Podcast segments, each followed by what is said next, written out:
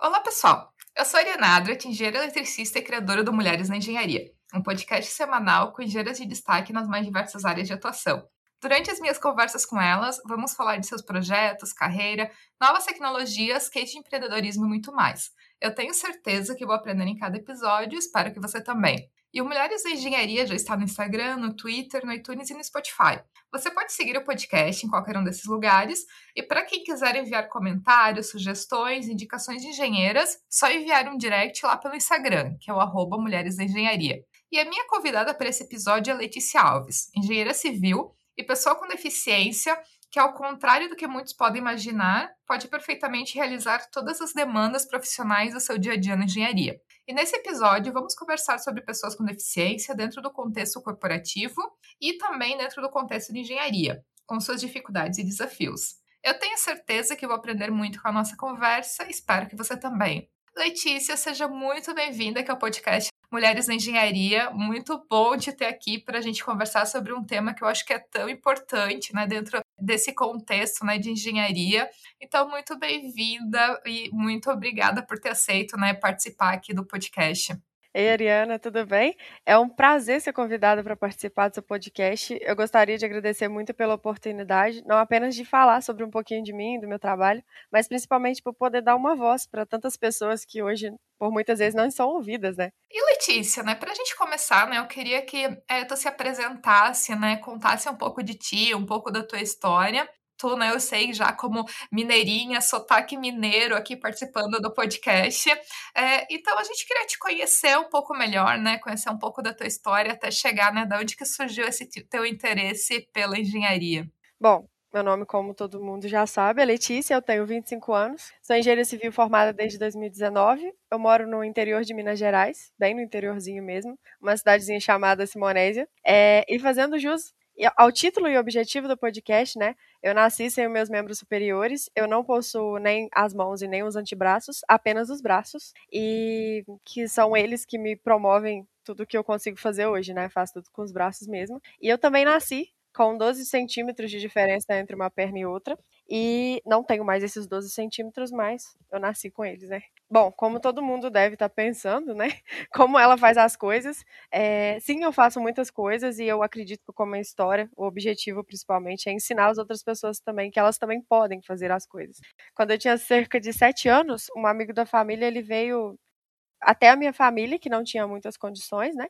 E a gente foi com a finalidade de fazer uma matéria com a TV Alterosa, até daqui de Minas Gerais, que me deu a oportunidade de conhecer inúmeras pessoas lá em Belo Horizonte, dentre elas o Heitor, que é uma pessoa que foi de suma importância para mim, para o meu desenvolvimento, e para o doutor Marcelo, que era o ortopedista responsável pelo meu caso. É, por meio deles, eu consegui fazer um tratamento com foco era as minhas pernas, né, no caso, para poder igualar as duas, para que eu não chegasse a utilizar uma cadeira de roda futuramente. Por meio disso, a gente fez vários, é, várias cirurgias com essa finalidade. E um dos grandes objetivos inicialmente era a questão dos braços, né? A questão de conseguir um, um, braço biônico, que até o momento não, não tinha, né? Era só as mãos mecânicas mesmo, aquela bem básica. E não era o que eu queria até o momento, porque eu não queria aquela aquele braço biônico que eles ofereciam, né?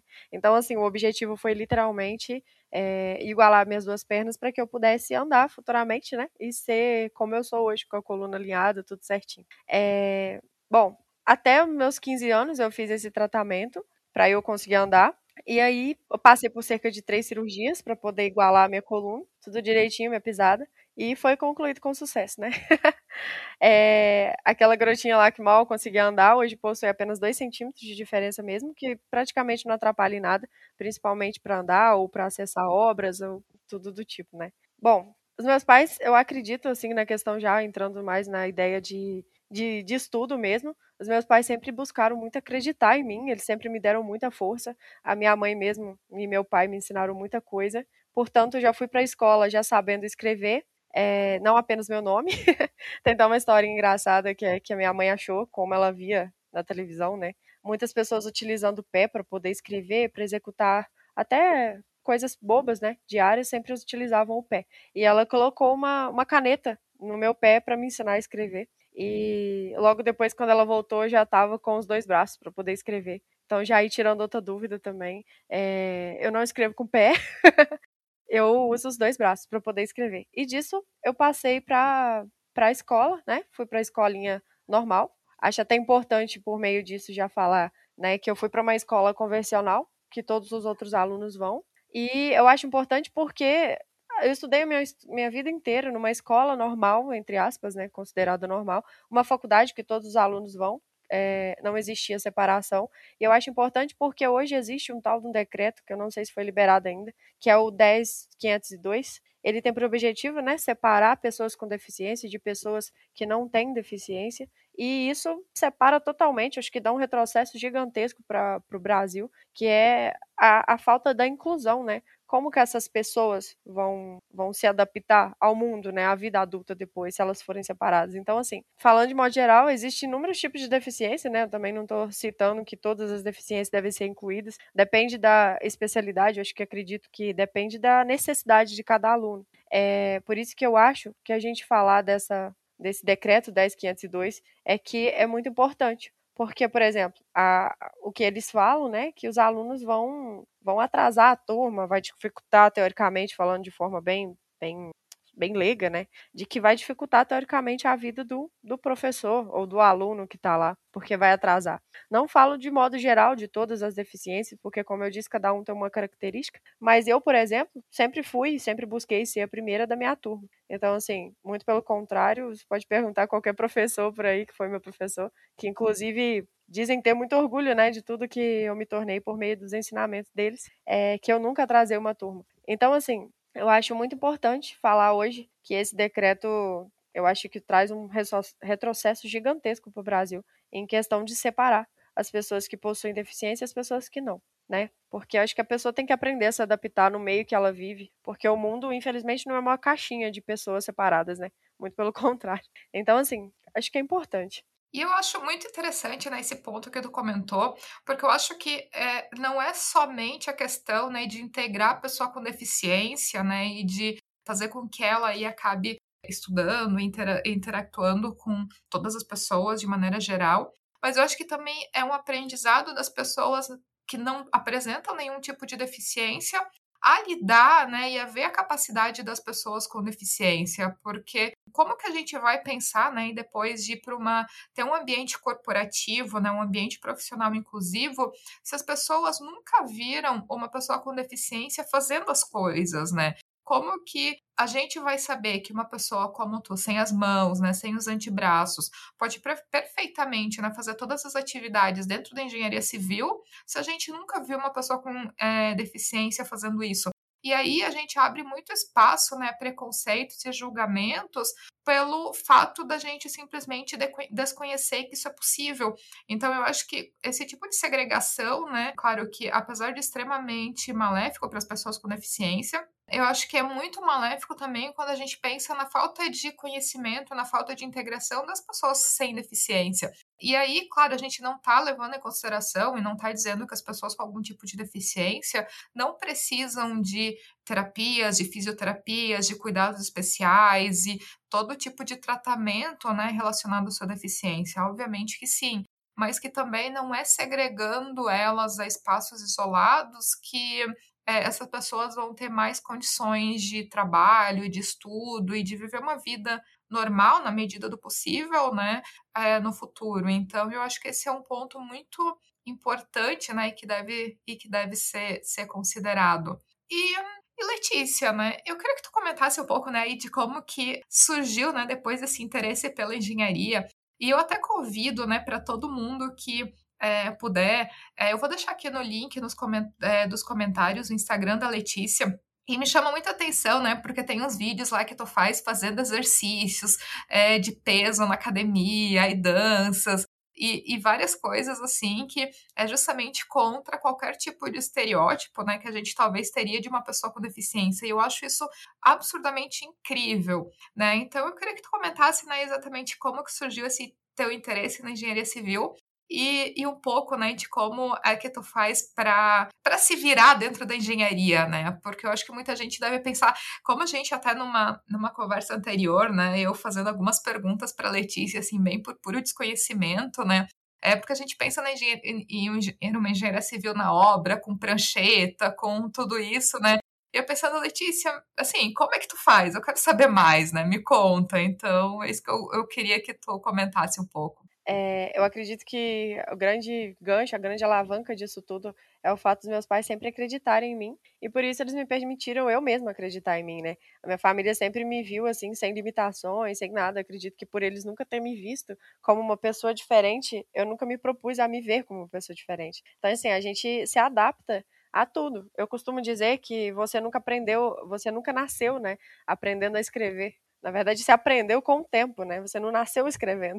É, é a mesma forma comigo. Como algumas pessoas perguntam se foi até acidente. E eu, às vezes, digo que graças a Deus não, porque eu pude aprender, né? Desde criança a me adaptar às minhas próprias coisas, né? Então, assim, é, eu sempre gostei muito de, de desafios. Sempre gostei. Eu nunca fui uma pessoa que não que gostasse de ficar parada. Eu sempre gostei de me desafiar de várias formas. Então, assim, é, acho que por isso também escolhi engenharia, né? Engenharia, na verdade, caiu como eu caí de paraquedas na engenharia. Porque, na verdade, eu cresci acreditando que eu ia fazer administração. Até por incentivo do meu pai mesmo. E, na verdade, na semana do vestibular, eu parei, pensei, falei, não gostei muito do que era administração para mim. É, não era algo que me empolgava, sabe? Então eu fui para uma faculdade, comecei a pesquisar e eu vi que tudo que eu gostava voltava para engenharia civil. E eu sempre fui apaixonada com, com física, matemática, área de exatas. É, eu sou uma pessoa que ama ler, mas eu detesto português. e dois dias antes do vestibular para administração, eu desisti do vestibular, descobri engenharia, já pesquisei faculdade, já entrei, já fiz o vestibular é, nos dois dias seguintes. E teoricamente eu traduzi, assim, que foi a melhor escolha da minha vida feita dois dias antes, sabe? É, eu literalmente escolhi ser engenheira dois dias antes do, do meu futuro, assim, ser definido 100%. Foi meio que cair de paraquedas, literalmente. E engenharia é uma, é uma coisa, assim, que eu amo muito, porque a engenharia, ela te desafia todos os dias, né? É, é uma profissão que te faz conhecer pessoas, conhecer lugares, conhecer coisas novas. É uma emenda de, de cálculo, de. Como diz uma frase por aí, né? Essa, essa frase fala que a engenharia é um conjunto de fórmulas, de desenhos que se torna real, né? Ela traz o sonho das pessoas para a realidade. Então, isso eu gosto. Eu gosto muito de coisas que me desafiam. E o dia a dia na obra, bom, para ser sincera, dia a dia na obra, para mim, eu que amo muito execução, Gosto muito da área de elaboração de projetos, sim, mas eu amo mais executar obras. É uma terapia diária. É, acredito que o segredo é você manter a parceria com os responsáveis de execução, né? Afinal, um, o sucesso da obra se dá por meio desse equilíbrio, né, de projeto e execução. E claro que eu já cheguei muito à obra, tive muito problema e eu sei que eu vou ter muito ainda, principalmente pelo julgamento das pessoas, né? E por outro, para ver uma pessoa de um metro e meio como engenheiro civil do local, né? Então, assim, muitos profissionais de execução, profissionais de, de material de construção mesmo que vão entregar, já me deparei com concreteiras mesmo que iam bater laje pra gente, que já julgavam o engenheiro civil de forma geral e procuravam mesmo eu estando na frente da pessoa, procuravam onde está a engenheira civil. E às vezes eu me apresentava e as pessoas te olham assim, de cima para baixo, né? Como se você fosse nada. Então, assim, eu nunca me posicionei na posição que as pessoas tentam me colocar e já tentaram me colocar várias vezes, né?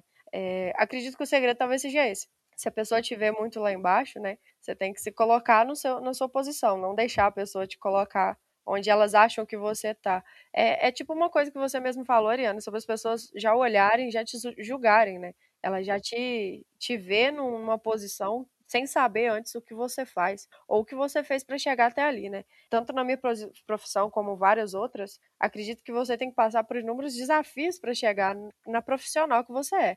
Então, logicamente, se você já está atuando como engenheiro civil, por exemplo, que nem é meu caso, você já tem aptidão para estar tá onde você está. E a maioria das pessoas não te vê assim. Ela te vê como uma ameba que tá ali pra, sei lá, preencher um lugar. Só pode. Porque as pessoas não te veem na importância que você é, simplesmente por acharem que você não faz nada. É, muita gente já me perguntou, e aí, como que você vai anotar? Cadê sua prancheta? E eu já vou tirando até um, um, uma das dúvidas, né? Eu não uso prancheta, até porque a própria tecnologia já facilita a vida da gente, né? Eu uso o bloco de notas do próprio Google mesmo. Aquilo é uma mãe, né? porque ali você anota, você grava mensagem de, de texto, de áudio. Então, assim, o meu bloco de notas é a minha prancheta, literalmente. Então, assim, eu uso muito da tecnologia também. Não falo em todos os casos, mas no meu caso, pela falta das mãos, no caso, quando eu tenho que puxar uma, uma trena, por exemplo, né? Quando é a trena convencional, eu coloco meus pedreiros para puxar para mim e pronto, a gente bate um papo, pede eles para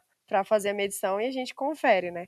E em outros casos a gente usa a treina laser. Então, assim, as adaptações já vêm com o próprio futuro mesmo. Né? É por isso que eu costumo falar que a limitação está na sua cabeça, porque para tudo tem jeito. Você só tem que encontrar a forma certa de fazer determinada coisa, né? Quanto a, ao trabalho do dia a dia, projetos, softwares, essas coisas, eu uso os, os, softwares convencionais de engenharia mesmo, tanto da plataforma BIM como as plataformas de cálculo normal. Eu também trabalho com projeto 3D, então a gente usa o software 3D normal. Não é necessário ter adaptação. Bom, como eu trabalho na elaboração de projeto também, para eventuais dúvidas né, das pessoas, eu não tenho adaptação é, nas ferramentas de trabalho em si. É, eu uso notebook mesmo, apesar de que meu marido insiste em dizer que os computadores são melhores, né? Ele é programador, mas é, eu prefiro usar o, no, o, notebook até pelo fato da facilidade que eu tenho em usar o mouse, né? O touchpad, no caso. O mouse já me dá vários probleminhas, eu não gosto de usar o mouse.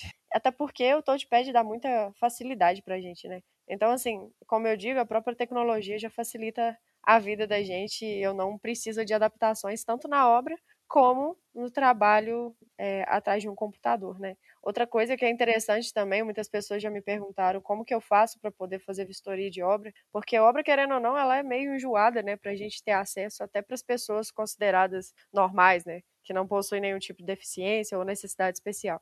É, eu falo que eu faço muita parceria com os, com os meninos da obra, porque eles eles mesmos já veem as próprias adaptações que às vezes a gente precisa. Eu falo que em um acompanhamento, em vários dos acompanhamentos que eu faço de obra, é, às vezes eles priorizam alguns serviços para poder justamente dar acesso para a gente. É, como um exemplo, às vezes faz a rampa da, da escada para poder você não ter que subir numa escada convencional de mão, né? Você tem que subir simplesmente uma rampa de escada. Então, assim, você vê que a própria pessoa, por meio de parceria, os executores já fazem coisas para poder dar acessibilidade para a gente, para você ter um acesso mais fácil às obras. Então, assim, traduzindo tudo, é, eu trabalho muito com a parceria dos, dos meus executores mesmo, dos profissionais de execução. É, nem sempre a gente pode contar com isso, né? Mas na maioria das vezes.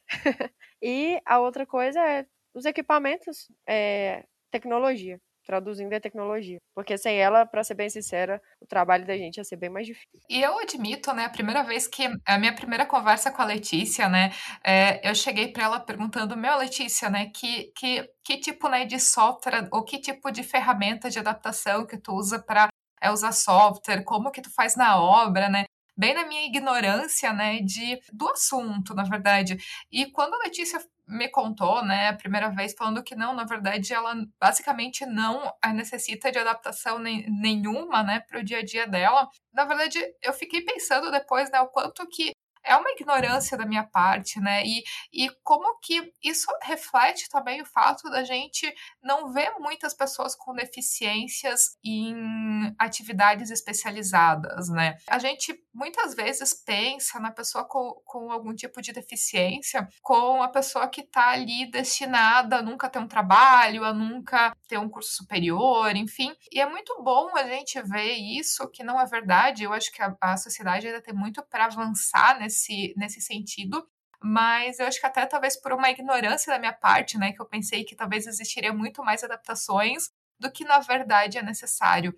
Eu queria te perguntar como que é do ponto de vista, né? Como é que tu sente isso do ponto de vista até de clientes, né? Porque, como tu comentou, tu trabalha com obra, obviamente que tu lida também com, com os clientes, né? Que te contratam, né? Para fazer os serviços. E eles, em teoria, né? Se tem algum tipo de preconceito, eles contratariam, enfim, algum outro profissional sem deficiência.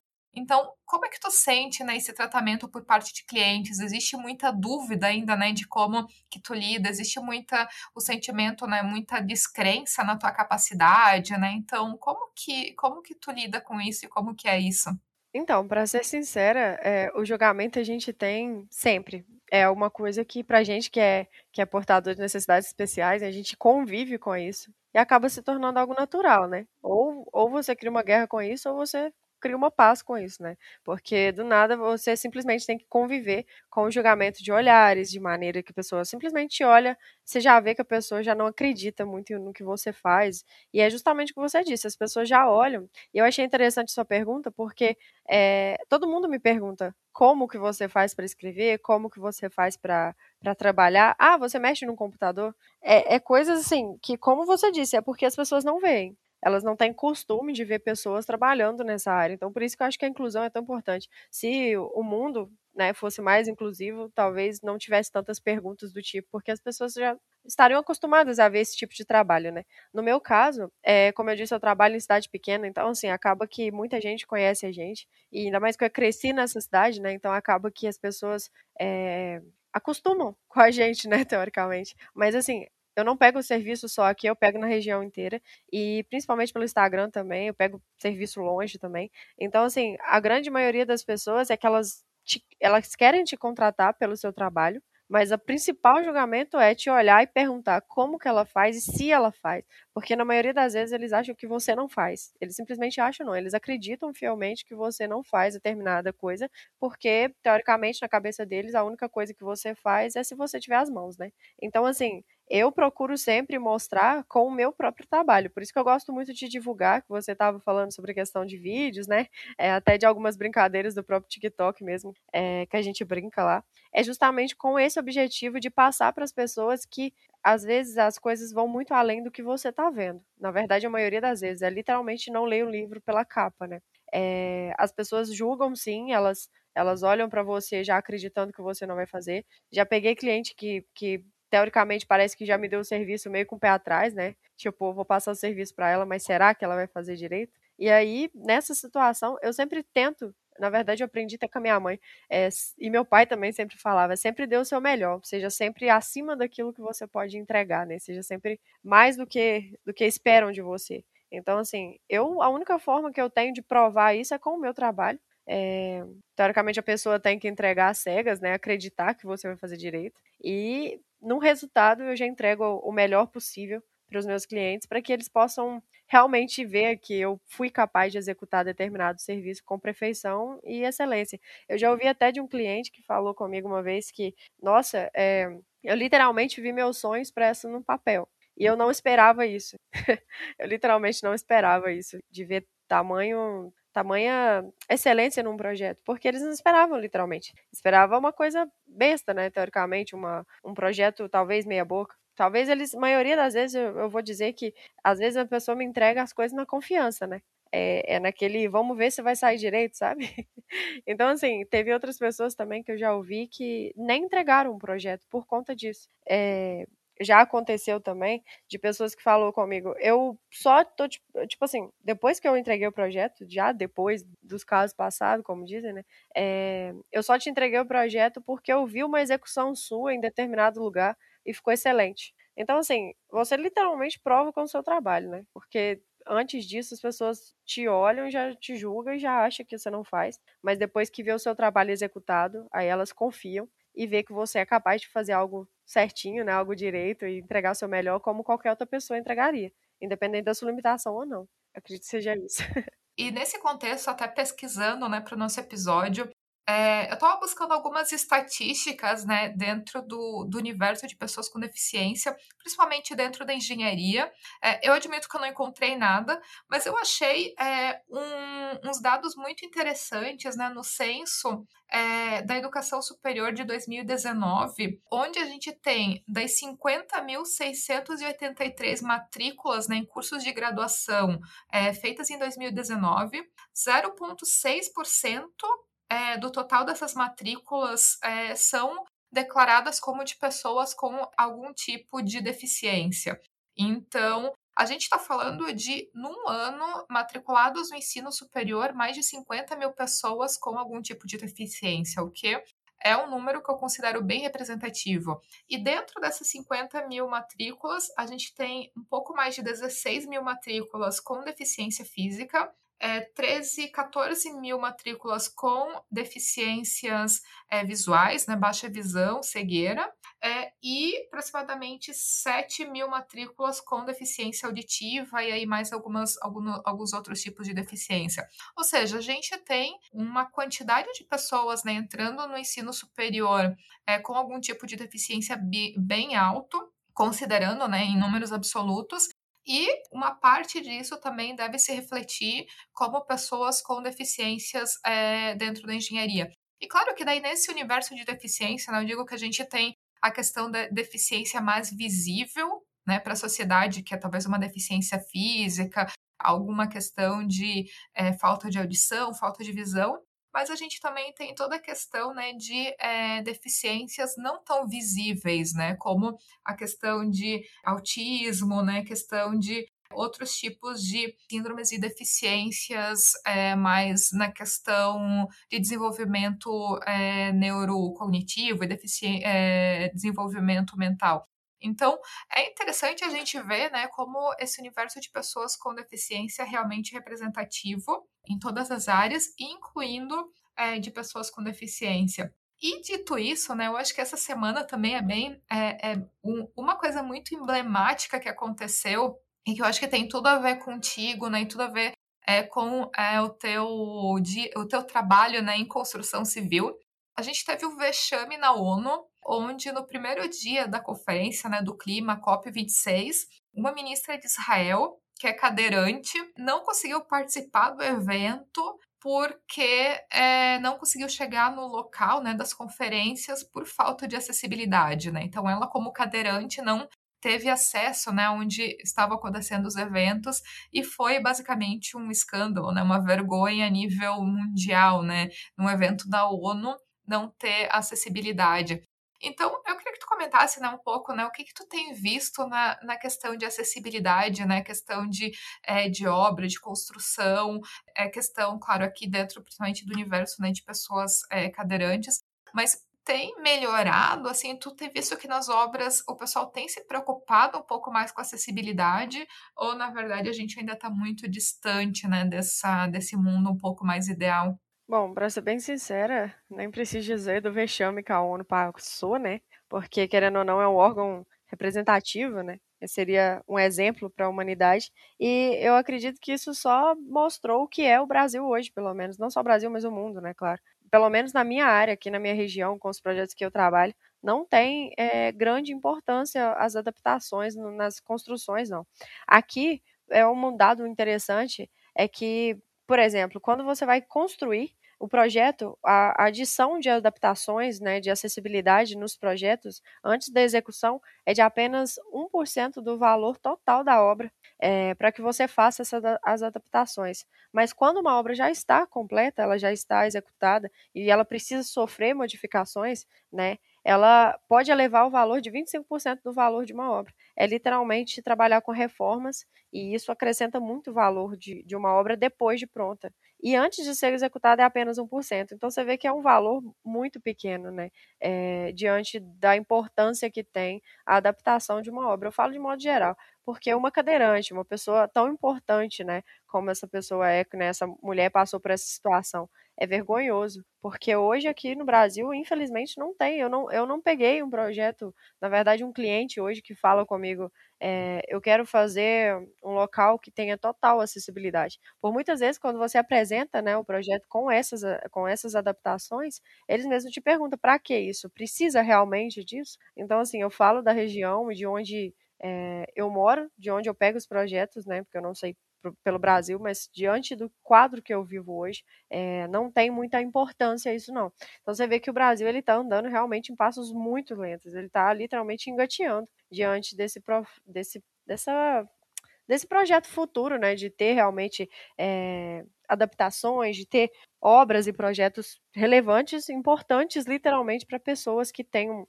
é, capacidade reduzida ou precisa de necessidades especiais numa obra, né? Eu falo de modo geral mesmo. Realmente não tem pessoas que estejam pensando literalmente no futuro. Até porque eu acredito que as pessoas têm que pensar literalmente nelas mesmas, né? Até porque um, um cadeirante, ele não nasce cadeirante, né? Acredito que adaptações feitas na obra é extremamente importante e hoje não é visto com tanta importância. Eu espero, né, que o mundo avance um pouco, né, nessa questão de, é, de lugares mais adaptáveis, né? A gente tem que pensar que principalmente lugares públicos, né, ou lugares abertos ao público, eles têm que ser é, adaptados para qualquer pessoa com é, necessidade, por exemplo, de cadeiras de roda ou de algum tipo de é, acessibilidade especial, que isso tem que ser considerado, né? Então, eu espero que cada vez mais isso seja levado em conta e principalmente dentro das empresas, né? Então, indo um pouco aqui para o tema, né, dentro do lado profissional e do lado corporativo, é, eu acho que a gente ainda tem um caminho muito longo para percorrer também na questão de deficiência. É, eu queria comentar aqui um pouco sobre a Talento Incluir, que eu acho que é uma das iniciativas mais legais que eu já encontrei dentro é, da questão de pessoas com deficiência no mercado de trabalho. A Carolina, né, que é a fundadora da Talento Incluir, que é uma, uma consultoria de inclusão de pessoas com deficiência e que é, apoia tanto as empresas na questão de, de integração de pessoas de deficiência, quanto os profissionais né, com deficiência se integrarem no mercado de trabalho. Ela foi eleita, inclusive, em 2020 como uma, uma das mulheres mais poderosas do Brasil, né, na lista da Forbes. Então, é, também trazendo aí a questão de representatividade, né, pelo trabalho que ela está é, fazendo. Mas eu acho que dentro do mundo corporativo e do mundo profissional, a questão de deficiência ainda está dando os primeiros passos. A gente tem a, a famigerada lei de cotas, é, onde as empresas elas têm que contratar um determinado número de pessoas com deficiências. Mas como eu já comentei né, com a Letícia, eu ainda tenho a percepção de que muitas empresas encaram a lei de cotas é, não como uma oportunidade de aprender a ser mais inclusivas e fazer programas né, que tenham atratividade né, também para pessoas com deficiência, ter empresas adaptadas. Mas eu vejo que muitas empresas ainda encaram essa, essas cotas como uma cota caridade, né?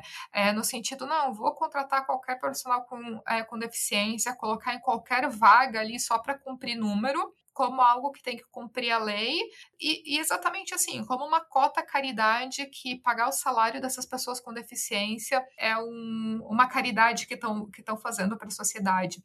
É, e ainda é, não tem essa visão que pessoas com deficiência podem ser tão qualificadas, tão produtivas, tão competentes e tão capazes de é, atividades especializadas como qualquer é, profissional sem deficiência Claro que em algumas situações aí requerendo algum tipo de adaptação ou não. É mais que com a mesma produtividade de uma pessoa sem deficiência. Então eu queria que tu comentasse um pouco, né, como é que tu vê essa questão da deficiência no mercado de trabalho, a questão das empresas, né, é, questão de, de inserção de profissionais, de vagas, né, como é que tu vê isso dentro da engenharia civil também, essa questão de, é, de profissionais com deficiência? Então, primeiramente, né, achei muito bacana sobre a ideia da talento incluir, que ela é uma porta, né, para tantas pessoas que hoje talvez se encontram perdidas, né, em como fazer determinada coisa e em como até entrar no, no mercado de trabalho. Hoje o mercado de trabalho para engenheiro civil, pelo menos diante de todas as pesquisas que eu vi, você sempre encontra as, as, vagas ditas, né? Acompanhar desempenho de projeto, é, gestão de contrato, analisar e acompanhar alguma coisa, é sempre é, elaborar relatórios, por exemplo. Nunca é um trabalho de engenheiro civil, literalmente, um trabalho com obra, com execução. Então você vê assim que diante das, das vagas que são é, dispostas para PCDs, quando a gente pesquisa, são vagas literalmente caridade, literalmente. entre dentro das minhas pesquisas que eu fui fazer, realmente tem até de uma das empresas que fala que deveria ter um site com todas as pessoas PCDs dispostas ali para poder facilitar o acesso das empresas a essas pessoas, porque literalmente elas precisam, né? Porque tem uma lei, né, de cota para essas pessoas e elas têm que preencher essas cotas. E diante dessa pesquisa que eu fiz, lá estão falando que está faltando pessoas capacitadas para cargos, né? Quer dizer, eles simplesmente colocam pessoas lá. Eu falo porque quando eu estava recém-formada, eu pesquisei é, vagas em empresas, né, para poder entrar, né, a gente está recém-formado, a gente procura vagas, e nenhuma delas eu, eu quis por conta disso. Era tudo questão de você formou para engenharia, você quer ser um engenheiro, óbvio. Então, assim, lá eram vagas literalmente para você não fazer coisa nenhuma. São vagas que literalmente é tapa-buraco. Eu acredito que as empresas brasileiras, não só brasileiras, imagino que no mundo inteiro, né, o quadro tem que, que melhorar muito ainda, né? Porque hoje é, existe até uma lei brasileira de inclusão, que é a 3.146, se eu não me engano, ela prevê punição em caso de discriminação. E é uma das coisas que as pessoas sofrem muito dentro de empresa. Eu acredito que só pelo quadro, só pelo fato deles te colocarem numa empresa para tapar o buraco, entre aspas, uma necessidade que a empresa tem de cumprir uma, uma lei, né, uma regra, eu acredito que só nisso você já, já sofre uma discriminação gigantesca, porque você não é colocado ali numa empresa como um profissional capacitado para executar determinada é, função. Você é colocado ali simplesmente porque a empresa precisa de você ali dentro, né, para preencher uma cota. Então, assim, eu vejo, por exemplo, eu não gostaria de forma alguma de entrar numa empresa é, em cota caridade. Eu falo cota caridade porque é assim que as empresas acabam deixando transparecer, né?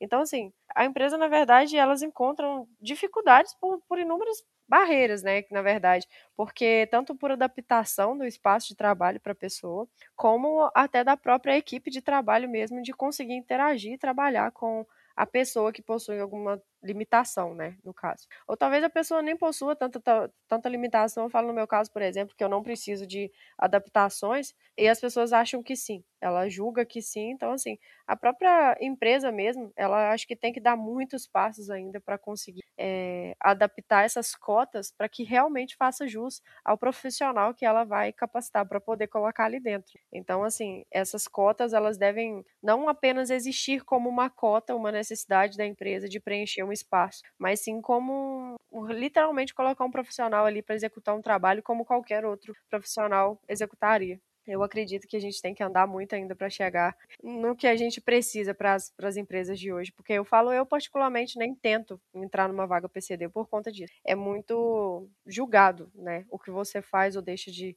de fazer dentro de uma empresa, você não é visto como um profissional. É assim que eu vejo, pelo menos, diante de tudo que a gente pesquisa. E como que tu vê, né, se tivesse que até dar umas dicas, né, para as empresas terem mais acesso e realmente contratar profissionais com deficiência de maneira mais assertiva e, e até serem mais inclusivas, que dicas, né, que tu diria que é, que é importante para as empresas ou para quem é, trabalha em, em lugares que talvez gostaria de abrir as portas para profissionais com deficiência, não como cota caridade, mas como realmente buscando profissionais capacitados. Então, eu acho, assim, ao meu ver, pelo menos, as empresas deveriam buscar pessoas, por exemplo, com cota, para preencher cotas, sim, mas não como uma necessidade, como uma forma da pessoa conseguir entrar numa empresa, não pelo que ela aparenta ser, né, pelo que o estado físico ou psicológico, dependendo da deficiência que a pessoa tem. Eu acho que a pessoa tem que ser contratada por aquilo que ela é capaz de agregar na empresa, como uma qualquer, qualquer pessoa é contratada com a finalidade de ser importante dentro de uma empresa, né? Qualquer pessoa, quando vai procurar uma vaga de emprego, principalmente um engenheiro civil ou qualquer outro tipo de especialização, ela busca executar aquilo que ela estudou para ser, né? Que ela quer executar. Eu falo que para mim, por exemplo, eu, eu gostaria muito de entrar numa empresa assim, talvez, né? Não hoje, mas como uma pessoa passar por todos os estágios que uma pessoa normal, sem deficiência nenhuma, passa. Eu gostaria de ser, por exemplo, entrevistado por pessoas que vão entrevistar qualquer outra pessoa, entendeu? Que não fosse.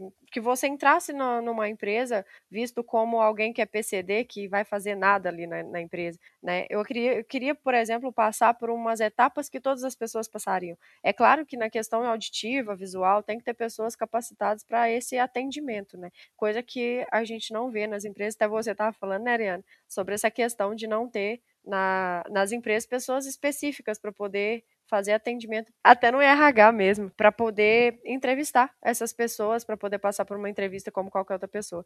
E aí você entraria sim numa empresa pelo que você faz e não pelo que você aparenta ser, né? Então, acredito que seja isso o problema das empresas. É o fato de já te colocar num, num, cargo que, que ela não quer saber se você faz mais do que aquilo. Ela simplesmente te coloca ali. E Letícia, eu queria te perguntar também, né, na questão de representatividade, é, mas que muitas famílias, talvez, quando nasce uma criança com deficiência, como no teu caso, né, que tu nasceu com a deficiência, é praticamente um atestado de morte, no sentido de que o filho é, ou a filha nunca vão ter uma vida normal, nunca vão ter uma carreira, nunca vão é, conseguir ter uma vida de sucesso como qualquer pessoa sem deficiência.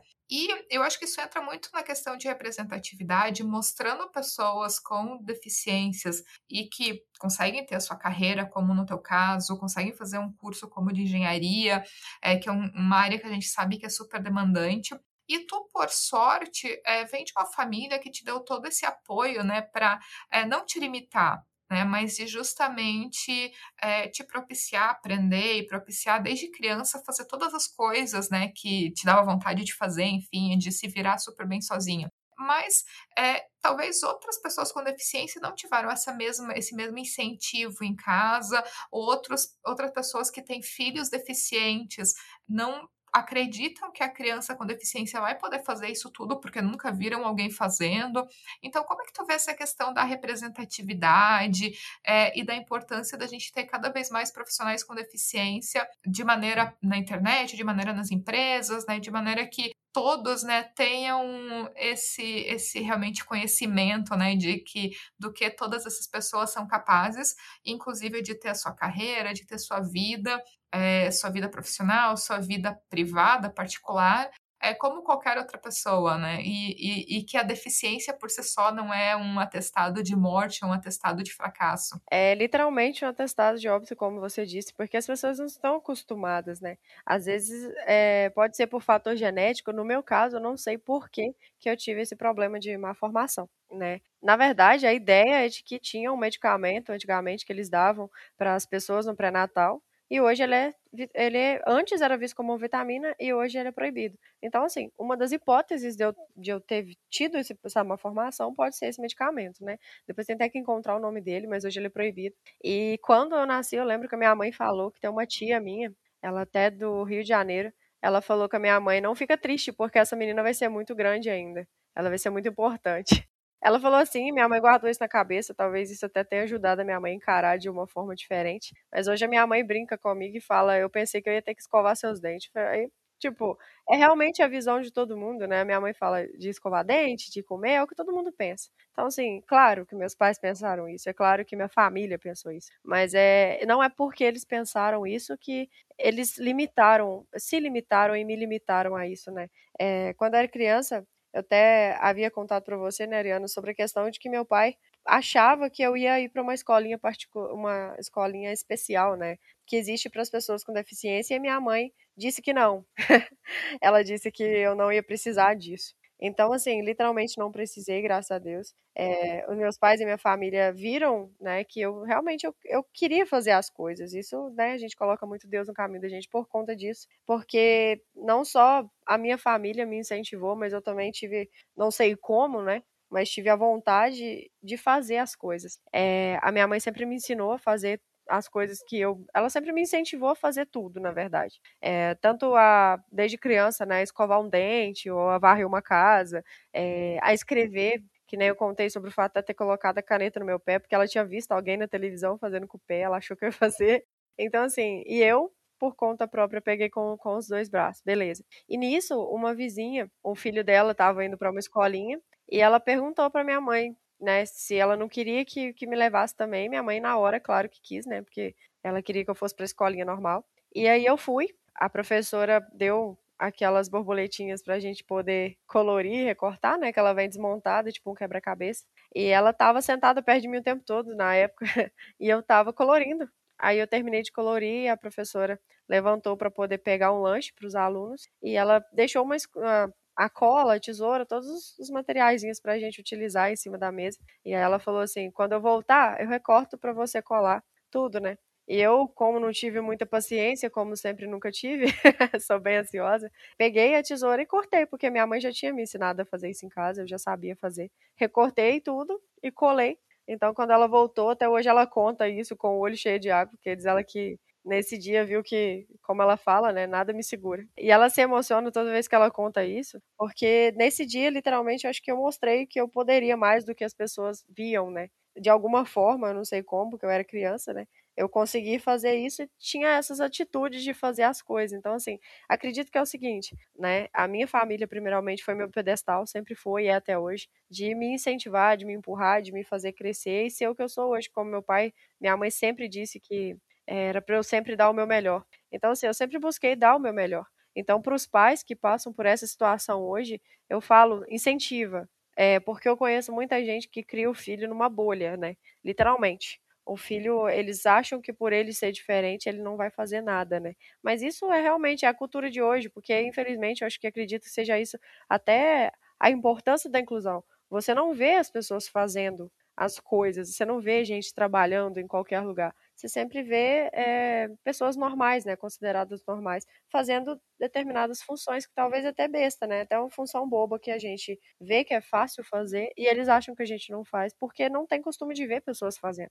Então, assim, para os pais eu digo, não limite, né, os seus filhos. Muito pelo contrário, incentive-os. Porque cada um tem uma forma de fazer uma coisa. Às vezes eu não faço alguma coisa igual a outra pessoa faz, porque eu aprendi do meu jeito de fazer determinada coisa. Mas isso não me faz deixar de fazer aquela coisa, né? É, talvez a frase até ficou confusa, mas eu quero dizer o seguinte: é, cada pessoa tem um jeito de fazer determinada coisa, então a gente vai aprender até o, filho dessa pessoa que talvez nasceu especial, ele vai criar a forma dele de criar, de fazer determinada coisa. Então, assim, incentive. Não crie a criança numa bolha, muito pelo contrário, ensina ela que ela pode realmente fazer as coisas e que ela vai fazer as coisas do jeitinho dela, mas vai. E para as pessoas, né, que têm as necessidades especiais, eu digo por experiência própria, é, a sua limitação está na sua cabeça. A partir do momento que você acredita, até a neurociência mesmo explica isso, que a partir do momento que você acredita que você tem um problema, que você não vai fazer determinada coisa, você literalmente não faz, porque o seu cérebro meio que cria um bloqueio por conta daquilo.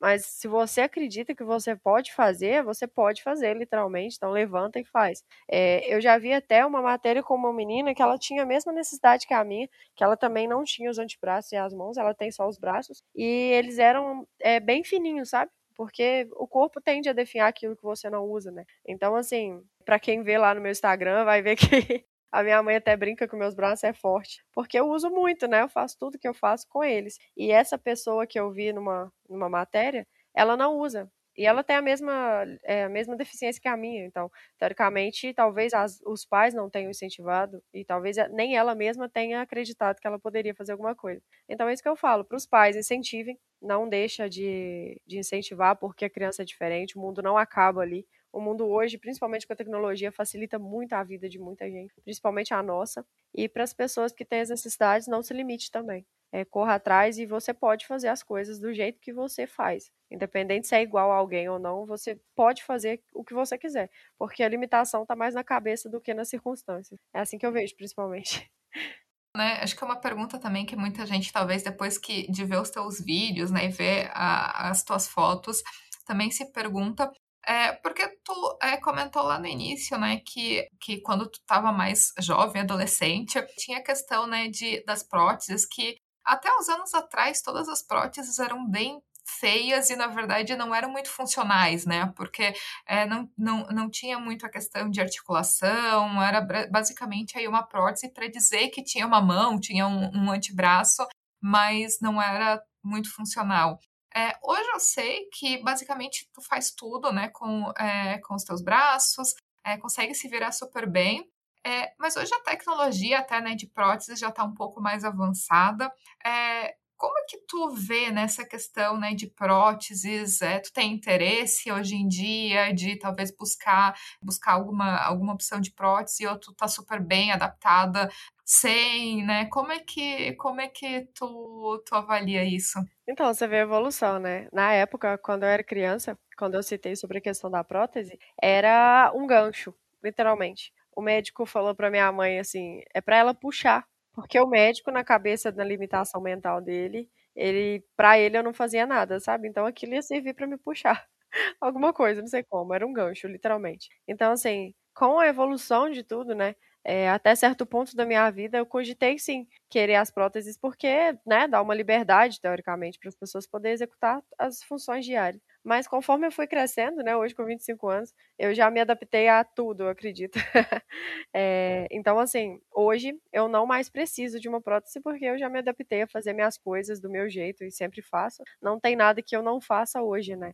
Assim, pelo menos diante de todos os trabalhos diários, tanto na minha profissão como na vida privada, hoje eu me viro bem bastante bem. Então, hoje eu não me veria como a prótese, talvez até tiraria a minha própria característica de me ver no espelho e ver que eu sou eu do meu jeito e não, não consigo me ver como uma prótese, sabe? Mas com a evolução das outras pessoas, eu falo que as pessoas que não conseguem se adaptar, por exemplo, ou talvez não tenham tempo para se adaptar, é de grande importância você ver a tecnologia, né? O tanto que ela evoluiu, o tanto que uma prótese biônica hoje, por exemplo, faz o mesmo que uma mão faz, né? Então, assim, é de suma importância você ver que, querendo ou não, o mercado para essa para essa área, né, para essas adaptações, de dar uma mobilidade, tanto até para as pessoas que têm necessidade que não possuem uma perna ou que possuem um braço, você vê que é muito importante eles ver esse desenvolvimento da tecnologia, né? Mas na minha época, antes, quando eu queria a prótese, entre aspas, não existia essa tecnologia. Então, para mim, não foi uma opção. Eu não queria algo para puxar, teoricamente. E hoje que existe essa tecnologia, para mim já não é mais necessário. Então, é, uma prótese biônica para mim hoje não é funcional, não é necessário, né? Mas é importante, sim, acho muito bacana a tecnologia ter evoluído a esse ponto. É, eu acho que também tem toda a sua importância, principalmente para as crianças, né? Quando está em fase de adaptação, e aí elas já vão se adaptando e vão criando suas maneiras de fazer as coisas, já considerando essas próteses, né? Porque a gente tem muitas próteses bem modernas, é, então acho que talvez facilita, né, um pouco para quem ainda está em fase de desenvolvimento, né, que já que ainda está tá nessa descoberta, né, de como que se adapta, enfim, acho que tem tem a sua sua importância também. Mas Letícia, muito legal. Eu queria também que é, aproveitar aqui para que é, tu desse é, indicação de livros, de perfis que seguir, de lugares para buscar é, mais materiais né, relacionados a pessoas, profissionais com deficiência, passasse teu Instagram também para o pessoal te seguir lá, ter o contato, enfim, que deixa para gente aqui indicações e dicas relacionadas a, a esse assunto. O meu Instagram é o arroba Alves que é o Instagram pessoal. A gente tem um comercial também, que é o Letícia, Ange Letícia Santos, é, para quem quiser dar uma olhadinha lá. A gente também brinca no TikTok, eu gosto de passar o TikTok porque eu vejo que tem muita gente que se inspira pelo TikTok. Eu falo que eu recebi muitos é, documentários, muitas pessoas que comentaram que por ver algum vídeo bobo do TikTok que a gente brinca lá, né? É, às vezes a pessoa talvez até Acho que eu cheguei a comentar com você, né, Ariana, a menina que, que tava para se matar e me mandou um relato depois de que tava para desistir da vida, mas se incentivou, né? É, se inspirou, na verdade, em continuar vivendo, teoricamente. Ela viu um motivo, né, para continuar vivendo. E por isso eu gosto muito de brincar, tanto no, no TikTok, né, com aquelas bobeirinhas lá de dancinha e tal, para poder literalmente mostrar para as pessoas que as limitações estão na própria cabeça, que elas têm motivo sim para viver, que não é qualquer limitação que vai deixar uma pessoa para baixo, né? É, acredito que tá aí o, o, motivo também de se mostrar nas redes sociais que a gente pode fazer as coisas, como você disse, na questão da, da dos, dos, exercícios físicos, né? É, já recebi, para ser sincera, aquele vídeo do Instagram que você falou sobre os exercícios foi porque no TikTok eu recebi um comentário de uma pessoa que perguntou se eu conseguia fazer é, academia, se eu fazia. Então, gravei o vídeo para mostrar que dá para fazer de boa. é, e aí é por isso que eu gosto tanto do Instagram e do TikTok, é para poder incentivar mesmo as pessoas a verem que a gente pode sim fazer muito mais do que elas pensam que pode, né? E perfil do Instagram é a Andréa Schwartz, que é uma cadeirante que foi até a que me apresentou, uma pessoa incrível que mostra que a vida vai muito além das limitações. Também tem é, livros que eu gosto muito, que ele não é tão voltado para para deficiência física em si, mas ela ensina muito a viver, que é a arte da guerra, que é um livro muito bacana, que eu acho que ensina muitas pessoas a evoluírem de modo geral. É, não sei se a Ariana conhece, é muito bacana. Tem um livro também do Daniel Kahneman, que eu leio, que eu gosto muito, que na verdade eu nem terminei de ler ele ainda, tô, estou lendo ele agora, que é o Rápido e Devagar. Eu acredito que esses livros, eles incentivam a você de forma mental. Por exemplo, o Arte da Guerra mesmo é, é uma história muito bacana, que te ensina a crescer de modo geral, de modo psicológico, de modo empreendedor. Então, assim, não apenas para pessoas com deficiência de modo geral, mas principalmente para a gente, né? Te ensina técnicas para poder evoluir e para mostrar que você pode além dos fatores, além dos aléns, né? É, você consegue muito além daquilo que você talvez teoricamente conseguiria na mente das pessoas, né? Então, livros incentivadores assim como Rápido e Devagar, O Arte da Guerra e pessoas como a Andrea, por exemplo, são pessoas que me incentivam bastante. Então, outro perfil super interessante, super bacana para poder incentivar várias pessoas, não apenas pessoas portadoras de deficiência, mas pessoas de modo geral, Eu conheço ele há muito tempo, eu sigo ele há bastante tempo, tanto no YouTube como no Instagram. É o Nick Vujicic. Bom, a Ariana deixa escrito aí, porque não dá muito bem para falar sobre o nome dele, mas ele é uma pessoa incrível também. É, são pessoas que motivam literalmente e te mostram que você pode tudo. O Nick ele faz bastante palestra motivacional. É, no YouTube tem um monte. E eu acho que ele é um exemplo de vida. As minhas indicações de dois livros que eu gosto muito e de dois perfis que eu sigo, que eu acho que são pessoas assim extremamente importantes para a humanidade, para mostrar que o seu limite é só você que coloca. Fica a dica para seguir. É, eu vou deixar no comentário né, os é, links, tanto do site da Talento Incluir, que eu acho que é uma boa dica né, para quem é, é algum profissional com deficiência de cadastrar o seu currículo lá, porque eles têm várias parcerias com muitas empresas né, e acabam aí é, direcionando os profissionais, né, para essas empresas que já estão um pouco mais adiantadas, né, que a maioria no sentido de é, inclusão, né, e diversidade e inclusão. E também é, vou deixar os links do Instagram, tanto do Nick, Instagram da Andrea, que eu acho que também vale muito acompanhar ela, né, ela é cadeirante, está sempre aí mostrando o dia a dia e mostrando toda a sua capacidade, né, de, de fazer todas as coisas, praticamente de viver sua vida de maneira normal. É, além disso, né, a Andrea, ela é fundadora, né, e CEO também de uma consultoria de diversidade, né, que trabalha também com é, várias empresas, então eu recomendo muito é, seguir ela e seguir também a, a consultoria dela. E, claro, é, vou deixar os links né, do Instagram da Letícia, TikTok e tudo mais, para seguir ela, acompanhar e ver um pouco né, do dia a dia e, e talvez né, ter essa certeza de que, independente da, é, da deficiência, né, é, muitos dos profissionais eles podem trazer resultados né, e realizar as tarefas da mesma maneira né, e, e com a mesma qualidade de uma pessoa é, sem deficiência. E Letícia, até para a gente finalizar o nosso bate-papo aqui, eu queria pedir para ti é, deixar uma mensagem final né, para os nossos ouvintes. Eu acho que é, tu tem uma experiência né, de vida muito legal. Eu acho que, bem ou mal, né, uma história de superação muito incrível, né? Que é, tu não deixou nenhuma diversidade né, da vida ficar é, usar isso de justificativa né, para não fazer as coisas. Eu acho que muita gente talvez preferiria ir pelo caminho da reclamação, né? E tu optou pelo por ir pelo caminho, né, de fazer as coisas e lutar e, e estudar e ter a tua profissão hoje. Então, eu acho que tu serve muito de exemplo e eu queria pedir para tu deixar uma mensagem final aqui para os nossos ouvintes. Então, primeiramente, né, eu gostaria de agradecer muito a oportunidade. Como eu disse no começo, eu acredito que eu não falo aqui só para mim, né, só por mim, mas eu falo de uma galera, de uma classe de pessoas que, que hoje não tem uma voz, né, diante da, da humanidade, da sociedade que a gente vive. Então, agradeço em nome de todo mundo. É, espero ter ajudado alguém com a minha história, é esse meu objetivo. Você falou da questão de exemplo. Acredito que, um, com certeza, na verdade, é um dos meus objetivos de vida ser exemplo para as pessoas, de incentivar as pessoas e de ajudar elas de alguma forma, né? Então, então, se eu posso ajudar com a minha história, eu espero que esteja todo mundo aí incentivado, que eles possam ter visto que o seu limite está na sua própria mente. Eu deixo, na verdade, a minha mensagem e um apelo para todas as pessoas que não julguem. Não julguem um livro pela capa.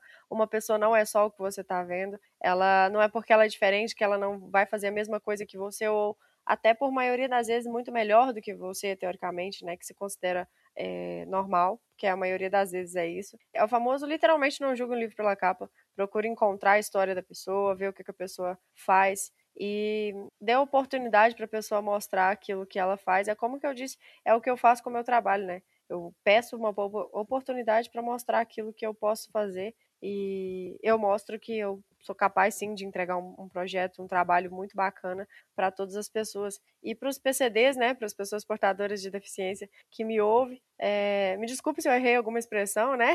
Aqui eu estou tentando deixar o meu ponto de vista. Então, assim, tente sempre superar a sua própria limitação, porque, como eu já disse, a nossa limitação está unicamente na nossa cabeça. Tente sempre correr aquilo atrás sempre daquilo que você quer é, nada nessa vida é impossível, eu costumo dizer. Desde que a gente queira, nada é impossível. Então tem sempre uma forma de fazer as coisas. Então encontre a sua forma de fazer as coisas, né? Não deixe, não se deixe cair por meio de uma, por causa de uma sociedade que te vê como pequeno, né? Porque a maioria da sociedade hoje vê a gente como uma ameba, como eu já disse. Te coloca ali porque ela já te julga antes de te conhecer. Então, acredito que tanto para as empresas como para as faculdades, né, que hoje elas atendem pessoas com deficiências, como a gente viu que é muito baixo o nível, a quantidade de pessoas né, que entram nas faculdades, que correm atrás de, de um futuro melhor. Talvez ela até saia da faculdade ali toda feliz, né, porque se formou, mas talvez ali no mercado de trabalho ela não encontre